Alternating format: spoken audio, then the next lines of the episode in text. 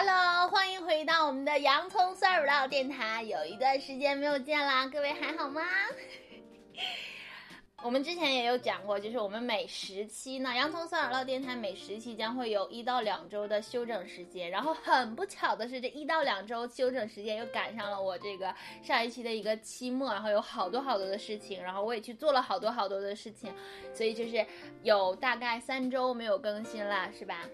还蛮抱歉的哈，其实是有一期要更新，但是因为各种问题吧，就是在这个喜马拉雅的平台上就没有办法听到哈，之后会再调整一下，争取能在上面放上。那在喜马拉雅上听不到的话，很有可能在 Apple Podcast 上面就听不到。没关系，之后我会尽力把这一期补上的。但是哈，如果在 Spotify 啊等其他的平台上，还是可以听到的哈。我们这一期就是我们洋葱酸乳酪电台第三季的第一期，第三季的第一期是一个全新的系列，叫这里是德国。没错，我们现在已经有了三个系列哈。哎，四个系列了。第一个系列就是认真胡扯，然后第二个系列就是当代约会报告，第三个系列就是落后星球，然后第四个系列就是这里是德国。其实这里是德国这个系列和认真胡扯还有当代约会报其实是差不多，但是会有一个固定的一个主题或者一个固定的方向。我们只讨论我们就是我会和我的朋友们、嘉宾们、guest 们，我们只讨论德国发生的。事情，然后对我们的影响，而且我们聚焦都是一些比较相对来说我们会认为小的事情，然后可能会因为小的事情散发一下，讲一些其他有的没的这些。对，但是我们都是基于我们电台的这个宗旨，就是我们都是在胡说八道，千万不要当真，好吧？我们这一期的内容，我必须要强调一下。这一期呢，我们是在一月份刚过完元旦录制的，然后那那个时候我们根本不知道今天会发生什么事情。我们电台不对任何的时事和新闻有任何的评价和评论，我们电台的内容也跟所有的时事是没有任何关系的。我们对于发生的这一切其实是深表遗憾。然后也很难过，但是跟我们的节目的内容是完全没有关系的，是完全没有关。我们一月份完全不知道现在会发生什么事情，希望大家就听听就好，不要有联想。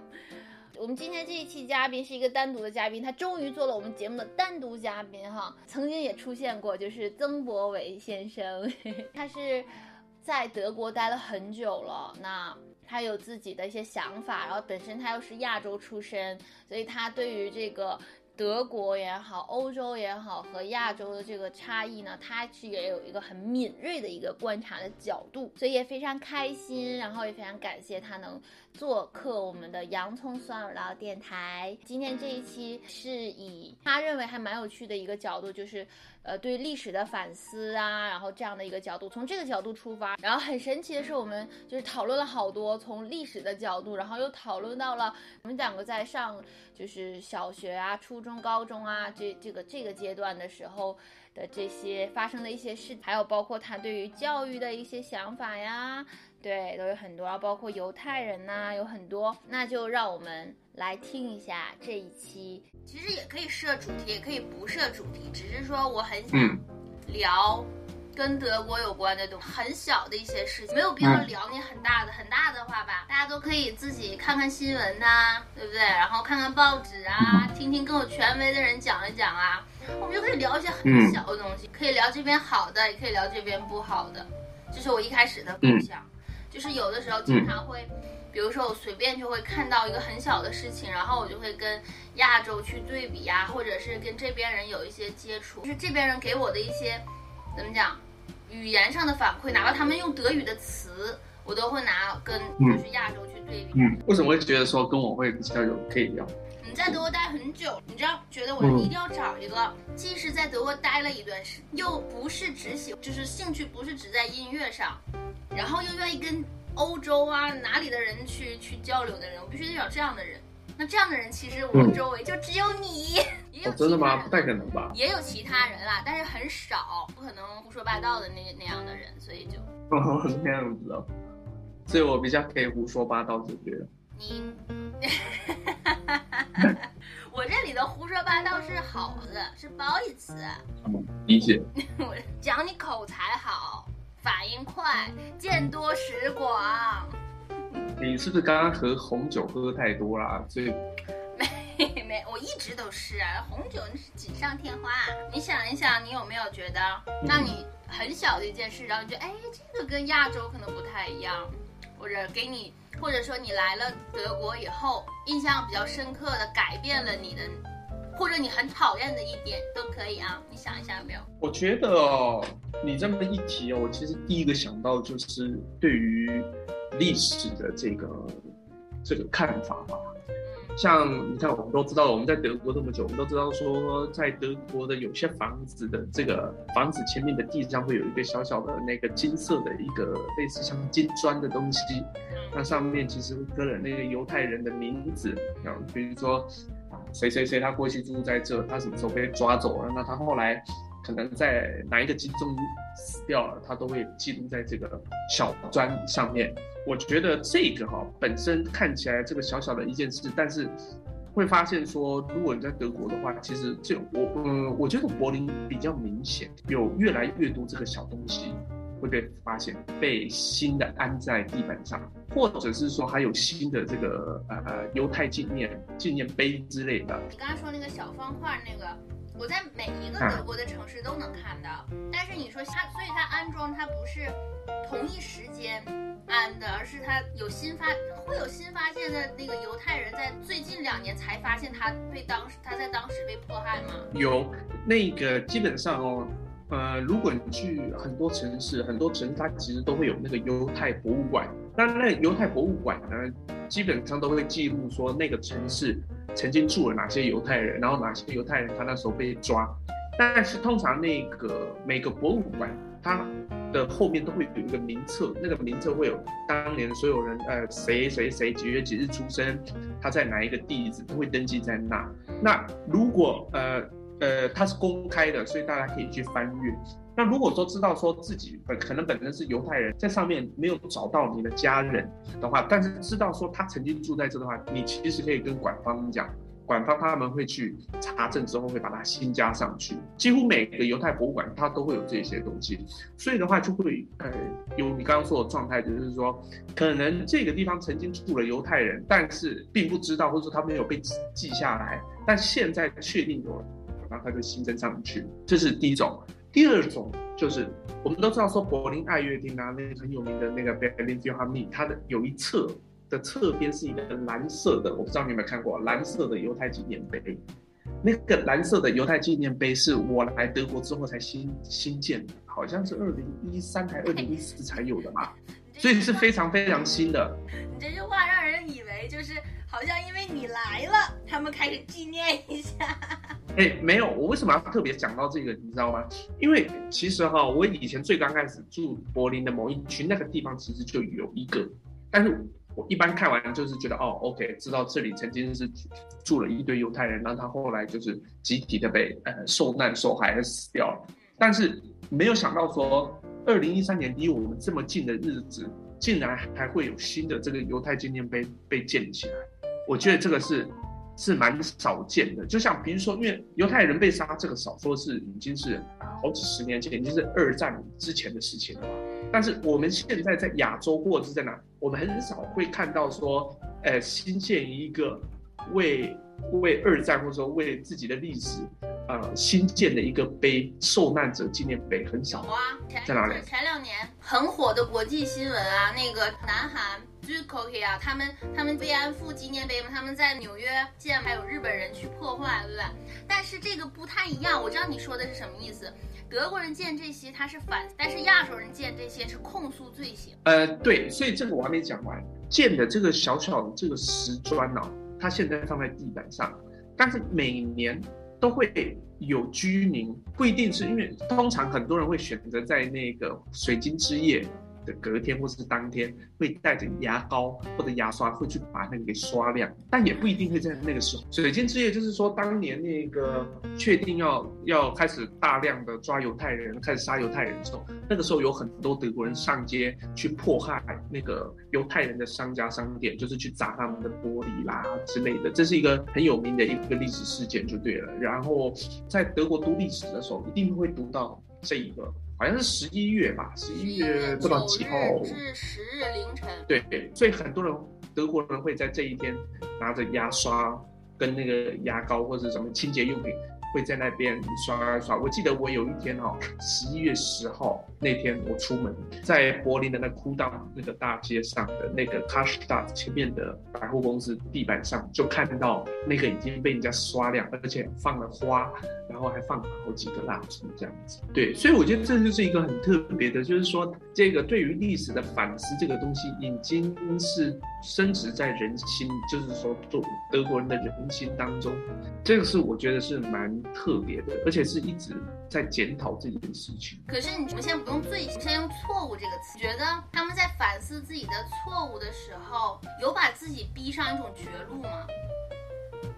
我觉得这个是很有意思的点，你知道吗？因为你看，同样是二战的战犯国，德国人反思罪行，就是每一年他们都会持续做这些活动，然后去反思，然后把它放在新闻里啊什么。他们有书啊，然后他们甚至有壁画。你知道不莱梅就是从我们学校回我家的地方，然后有一个楼，那个楼大概有五层高吧，整个那一栋楼的那个壁画都是二战的军官步行去审问这个犹太人的那个那样的壁画，然后上面还有好多好多的名字，我估计是犹太。人，然后列出，他们会有持续不断的这些活动，包括就是你经常会看到德哪一年德国总理又去波兰啊什么什么，然后他们又去就是参与这些活动。但是你看日本同样是二战的战犯国，就是首先在宣布二战就是日本输了。然后日本军官马上剖腹自杀，然后就是开始变成了不太承认，然后最后最后后来现在演变成了到某某个固定的日子，日本首相去祭拜靖国神社。我感觉日本就是他们做的很极端，要么我就剖腹。但我感觉德国其实他做的很温和，他们即使在说这些事情，他也是很温和，但他们一直在做，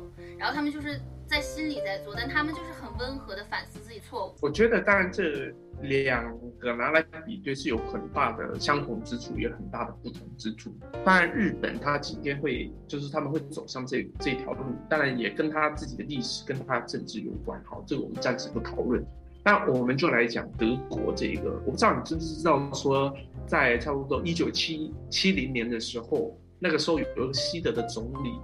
他在十二月的时候在华沙犹太纪念碑下跪。我不知道你知道，对这个东西很有名的吧，叫华沙之跪。对啊，对，那我觉得这个是一个作为一个呃总理，然后他愿意在一个就是等于是国家最高的领导者，但是他在一个犹太纪念碑下跪。当然，他做这个下跪这个动作啊，很多人去抨击他，也有也有人很赞许他。像比如说，如果你去看那 Google，这里有写说，当年德国《民进杂志》哦。对于这件事情去做了采访，百分之四十八的人认为这个太夸张，百分之四十一的人觉得是很恰当，百分之十一的人是觉得中立，所以你会发现是一半一半。我所身边的德国人其实都是蛮觉得这部分是蛮好的。换一个角度想，跟我住的这个老奶奶，他其实是犹太人，他是有四分之一还二分之一的犹太人。然后他比较特别是他的爸爸哈，当初是苏联的军队。所以他的呃，后来他们家人其实就是说，爸爸那边是那个时候在二战的时候，就等于是派来德国打的。其实我有问他，就说怎么来看待德国人他现在对犹太的反思这件事情，但他用了一个非常特别的词，他认为这个叫做 theater，就是演出来的。哎，我对，对于他来讲是有一点点是，他认为是这样子的。所以我觉得是他觉得这个很多是因为 political 政治的问题，所以才会做出这个这样子的一个行为。这是作为他的认知啊，是这样子。但我有一个朋友哦，他是他也是一个犹太人，然后他的家人当初也是在奥兹维辛集中营关了，后来因为这个原因死掉了。但我也有问过他，就是说他怎么来看待这段历史哦。那他的回答，因为他他的年纪跟我们一样嘛。是也是年轻人，但他的想法，他认为这些事情已经是过去了。虽然他的家人已经很多都这样子，因为这件事而过世，但是他回头看这件事，他当然觉得那时候这样做不好，但是他觉得德国现在这样是很好的。呃，很多犹太人在德国其实还是有很多特殊的待遇吧，我觉得还是有。像比如说，库当那个柏林艺术大学那边，那里有一栋，住了很多犹太人，那下面有。那个犹太商店，当然是有每天三百六十五天，天天有警察在那边站岗，到现在都是从来没间断过。我我忘了我哪一天看的新闻了。但是有一阵儿了，是他们好像犹太人有一个什么日子吧，还是怎么样的？因为好像还是犹太人没有那么多嘛，就纯正的这种犹太人没有那么多。然后他们去参加那样的一个活动，就是那个活动有点像那种，比如说什么教皇啊，当然不是一样的啊。但是说是有那种规模、那种阵仗、那种传统性，穿着传统的衣服。其中就采访他们一个小孩儿，那个孩子就是说。如果我的德语没有问题，听的是正确的话，还就说，他其实在学校不会跟别人就直接讲他是犹太人，或者他会回避讲这件事情。我觉得这种对于犹太人的那种不一定说是歧视，我觉得歧视这个词要慎用，但就是说不一定说歧视，就是说对于犹太人的那种看法，是不是和普通人还是不一样？我觉得在德国，我觉得可能要看在德国哪里，因为我觉得就是说现在对于犹太人还有意见，或是啊偏见，不是意见，也不是偏。偏见，只是觉得你们跟我德国人可能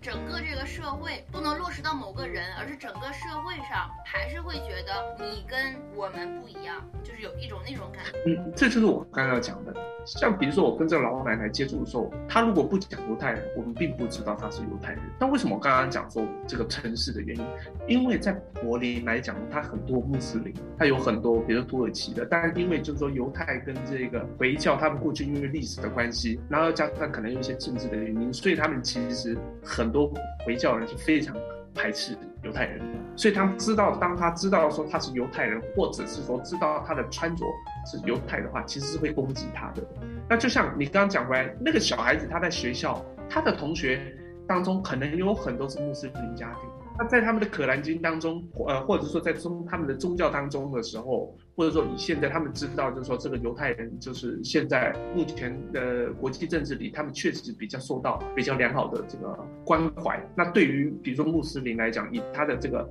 历史跟他宗教的话，就会对他做攻击。或许啊，当然我不知道说这个小孩子他是不是因为这样，所以他的家人告诉他，所以他会尽量的去。但是这种状况我必须说啦，我感觉在西德比较。或者是说北德、南德比较不会有，但是像比如说之前那个东德那个 Chemnitz，他们那里也是有犹太教堂被攻击。东德就是会，哎，我不知道，我给你推荐一本书哈，那本书是我最近在看，还没有完全看完，但我非常非常喜欢。那本书是之前的一个大陆的一个战地记者，然后他叫周轶君。她是个女的，她在阿拉伯做了很多年很多年的战地记者。她写了一本书，是零几年，零二、零四、零六，哎，我忘记了，反正就是零几年的时候出了，还是一几，我忘记了，反正就是出了一本书叫《走出中东》，里面大概有呃七八篇文章吧，然后是关于不同国家的，其中有一篇就是柏林有关的。他第一篇是和土耳其的，然后第二篇和伊朗，后面几篇是有和英国的，有和德国的，因为他是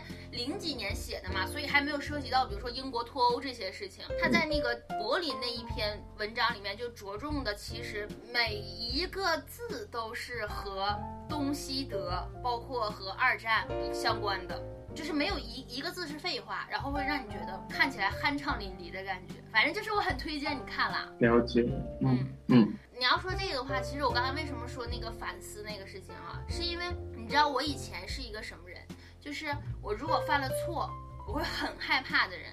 我到现在也是，我稍微犯了一点小错，我在脑子里就无限的去循环。其实经常会想到我小的时候犯错，在学校的时候，可能我是一个个例哈。如果小的时候犯错的时候，老师会当着全班同学的面用很难听的话骂我，没有到脏话的程度，但是很难听的话骂。羞辱吗？我觉得可以够得上羞辱了。就比如说，我一年级，我到现在都记得，我一年级的时候，我带了一个我姐，我表姐给我用那种小塑料绳编的一个项链，我觉得特别漂亮，我就带去学校了。我到现在也不觉得我有任何的问题，但是那个老师就发现了。我们班班主任，然后呢，好像也赶上了，也赶上是我那一天呢，是就前一天的作业需要家长签字，然后我经常忘，然后我就没有让我妈给我签字，带去学校交给老师，了因为没有签字，老师就让我到班级前面去站着，去站着，老师就看到我脖子上有个项链，我印象很深。他说我，哎，我具体的话忘了，但他的意思就是说，你一个学生，你就知道臭美，他用了臭美这个字。你就知道臭美，你不好好学习，你作业你都弄不明白，然后你就知道臭美。你现在把你的项链摘了，扔到垃圾桶去。我必须要当着我必须当着全班同学的面把我的项链摘了，并且我亲手扔到垃圾桶里。哦，那真的非常不好，因为。以我来看待，我也觉得这不算是错误。其实当时对我有很大的伤害嘛。那一开始不觉得，其实因为一直记着，一直记着，一直记着，就慢慢，然后这种事情一直存在，在我的小学、初中、高中，一直就或者说我去上个钢琴课，然后弹错音了，老师也是板着脸，就是上钢琴课弹错音了，其实弹错很正常啊，钢琴家在音乐会上也会弹错啊，对不对？但是老师会板着脸，然后一板着脸，我什么都不敢弹，就是所有的错误，我们。我我其实不是想控诉我的小学老师对我怎么怎么样，那些都过去了。我只是想说，我们亚洲人对待错误就是把它想得很极端，你不可以犯错。我就说我我的教育吧，好像对待错误就是你不可以犯错，你犯了错你就要受到很大的责骂，你就要有很大的代价。但是我来德国以后呢，我犯了好多的错。然后我甚至经常会觉得，妈呀，今天教授给我上课上成这样，是不是讨厌我了？但是他明下了课就像没事儿人一样，就是犯了错，在德国这边就是说一句 tut mir leid，结束了。然后你只要下次不犯就好，你下次再犯，老师就说，哎，你上次不是还犯了吗？但老师还是笑着说的。哪怕说最极端，我稍微让我再极端举个例子，比如说我电子音乐课上，我什么都没带，什么都没写，我就去了。老师说你作业呢？或者你有干嘛吗？什么也没干，老师笑了，说那我们今天干嘛呢？然后我说不知道，老师说那我想想吧，我想想干嘛，然后就随便找点什么，然后教教我们。就是对待错误，德国人会，我可能也是不来梅原因，我越来越听说，就是不来梅是比较 nice 的一个城市啊。我在德国接触到的，就是好像错误都是很宽容的。很宽容的去对待错误这件事情，这是我要说的点。我曾经在初中的时候，就国中的时候，也看到大我一切的有个有一个学姐，她好像就。我忘记她是手擦指甲油还是什么样，我有点忘记，反正就一点小事，对不对？后来这个学生就被叫到这个办公室，就被老师骂，而且因为我被叫到旁边罚站，好像吧，就在所有的老师面前，在办公室当中就对于这个学生做一羞辱。我当下也觉得说，为什么要这样子？这个也还好吧，就擦个指甲油，也或许说在那个时。那个时代的呃，对于这个整个社会的包容度跟容忍度比较没那么高吧，或者是说认为说啊，你作为一个学生，你就必须是怎么样，就也不太允许说有太多个人特色嘛，是这样吗？我不知道。但是你刚刚讲到这个错误这个哈，我就想讲另外一个，就说，因为我在这边，我其实走在路上的时候，我其实我都会，或是在公车上的时候，我其实都会特别去注意爸爸或是妈妈，他如果有带小孩子的话，那这。这个小孩子有可能是婴儿，有可能是小学生之类的，我其实都会看他们的互动，我特别会去注意他们的互动，或者是说，比如说今天小孩子他在那边哭，哭的很大声大叫的话，家长会怎么对待他？我觉得很特别的是说，通常如果小孩子是很生气在哭的话，大多的家长其实都会，我讲的是德国人哈，或者是。其他欧洲人我不太知道，或许也是这样，他们会蹲下来，然后跟小孩是这种平视的，然后跟他讲道理。然后跟他讲，或者是说把他带到旁边，等他哭完了之后，直视的对着他跟他讲道理，就不是说不是说是上对下，我指的上对下就是说哦，这父母是站着，然后往下看这个小孩子的这个，而是蹲下来跟他这个平视的讲话。我觉得这个是蛮对我来讲对蛮重要的。那还有一个是，有一次我在 Darmstadt 有个小孩，他我不知道他之前发生了什么事，反正我看到的状态是他一直在哭，而且一直在尖叫这样，然后一直哭，他妈问就一开始是有点生气说。你为什么？你到底是怎么样？他那个小孩就突然说：“哦啊，哦啊！”就说他很痛这样。然后他妈妈这个时候就冷静了下来，就蹲下来问他说：“你是哪里有问题？”他就举指着他的膝盖。他妈妈就把他的裤管把他拉起来，就看到他那个膝盖是被磨伤了。磨伤了之后，他妈妈就突然变得非常的温柔，然后跟他讲说：“啊，嗯，那对不起，我刚刚不想这样骂你的。那我们现在。”哦，现在知道你脚很痛，那行，那我们稍微用一下，那我们先过马路这样，那你会发现这个小孩的这个脾气就瞬间就就安静下来了。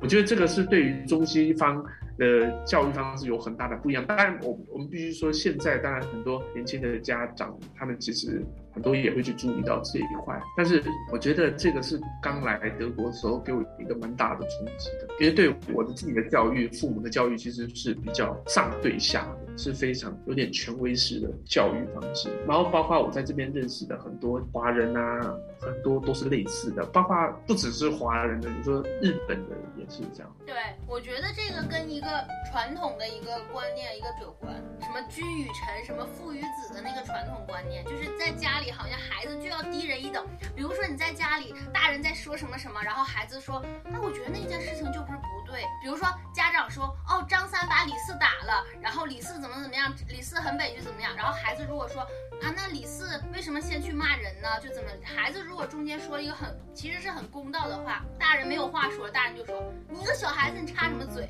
大人的事情你不要管。在亚洲人的观念里面，好像在家庭里面，孩子就是不管你几岁，不管你有没有知识，不管你怎么样，反正你就是要低于家长一等。这个让我想到，我是有一次看一个节目哈，有一天那个他的学校，因为他小孩在那个小学上课，有一天那个学校老师打来，他就说你的女儿打人，然后他就想说为什么被打了，你知道吗？他就当然这个学生这个女学生在学校就被骂，就说就只骂他，你为什么要打人这样子？而且把这个学生男同学给打伤了。但是他爸爸听到他打伤的时候，并没有责骂他，他就问他说你为什么要打他？然后呢，这个小女孩就说因为他摸我下体。哦。然后这个爸爸就说那打得好，你打得好。反正不责怪他，因为他后来把这件事情讲出来，他就说我们从小在教育小孩的时候。我们都没有告诉小孩说我们要要怎么保护他自己。当今天那个小孩因为受到啊严重的侵犯的时候，他做出这个打人行为，其实做是作为一个保护他自己的行为。但是我们今天的这个社会上，或者是说他在学校，他的老师竟然没有去谴责这个行为侵犯的行为，或者说他也没有去了解整个事情的状况，而优先的先责骂这个女学生，他觉得这个老师有问题。后来他就把这件事情跟这个老师讲。也跟这个男同学讲的家长讲，但后来就变成说是教师也出来道歉，男学生的父母也出来道歉。我觉得很庆幸的是，这个女孩子就是有这样的一个爸爸，也很庆幸的是有这样的一个公开的一个机会，能把这件事情说出来。有多少人就是也经历同样的事情，不一定是被这个性骚扰或者怎么样哈。我也有类似的事情啊，就是类似哈。比如说，也是我小学同一个班主任，我那个时候的同桌是一个学习很好的人，我在我们班的学习就很不太行了，就是文化课本不太行。我那个同桌是个男生，我呢是个女生啊，显而易见。然后我们俩一两个桌子，然后铺着桌布那种，他就经常把他的东西就是突然就放到我桌子上了。你看两个桌子并在一起，中间不有条线吗？他就经常把他那个东西过了那条线放在我桌子上，就我觉得。大家各一张桌子，你为什么要把你的东西放在我的桌子上呢？你放在我的桌上之前，你为什么不能跟我讲一下呢？我一直是这样，就是现在我不会这样。要现在的话，我肯定不会去介意这件事情，哎，放就放吧，无所谓了。可是以前小的时候，我就是很介意这个事情，可能也是独生子女吧，反正就是不太懂得说去容忍和谦让吧。小的时候也，我觉得也不能这么讲，但哎，不管了哎。所以我们俩之间就经常吵架，就为这些鸡毛蒜皮的事儿。结果有一天，那个男生呢，一激动，他就把我的手就这样挠伤了。他把我手用手抓吗？对，出血有烙疤了，你知道吗？一开始，但是因为这件事情的起因，其实就是他把东西放在了我的桌子上，我很不高兴。我说你要把你的东西拿回去，我就很不高兴，所以他就挠了我的手手背。所以在我的认知上，我把这个事儿挑起来，因为小的时候呢，以前也有过类似的事情，不管对错，我把事情挑起来，我妈就会骂我。嗯，所以我回家就不敢跟我妈说，我就觉得这事儿是我的问题，我不敢说。我我也不知道他他挠伤我这件事情其实是他做的不对，我们俩可能各有错吧，但挠伤我这件事情是他做的不对，他不应该动手，这个我以前一开始不知道，但是我不弹琴嘛，我回家得弹琴呢，晚上写完作业了，弹琴就遮不住了，我妈就看见了，就被发现对不对？对呀。好，以上就是我们洋葱酸耳捞电台第三季第一期，也是这里是德国这一系列的第一期。从今天看昨天全部的内容，感谢你们的收听。最近这段时间真的是发生了很多的事情哈，像我。就做了很多的事情，我去参加了一些 project 呀，然后我去呃柏林电影节啦。有关柏林电影节的这个我参加的这些经历呢，是之后会做成 vlog，然后放在网上。感兴趣的话可以多多关注一下。最近我所在的城市天空也是一片的晴朗哈，天气也是非常的好，真的是非常非常的难得了，所以非常非常难得 难得一词双关了。希望远方的朋友们。然后希望远方的家人们，然后希望远方的一切吧，都能越来越好，那或者说变回曾经好的那个样子。就我觉得我们可能改变不了很多事情，有的时候连我们自己都没有办法，我们自己的心情可能都没有办法控制哈。洋葱蒜唠电台都希望收听到的人和没有收听到的人一切安好。那再一次感谢曾博维做客我们洋葱蒜耳唠电台，然后听他讲这些都很有趣。那下一期也是还和曾博维一起录制的，然后在下一期呢，也是以我我自己的这个个人的小故事开始，再听听他讲一些其他的内容。对，以上就是我们这一期的全部内容，非常感谢大家的收听。那祝你有一个美好的一天或者美好的夜晚。那希望你一切安好，不管你在哪里。然后希望有我们有再见面的一天。好，以上就是我们的全部内容啦，拜拜，下期再见吧。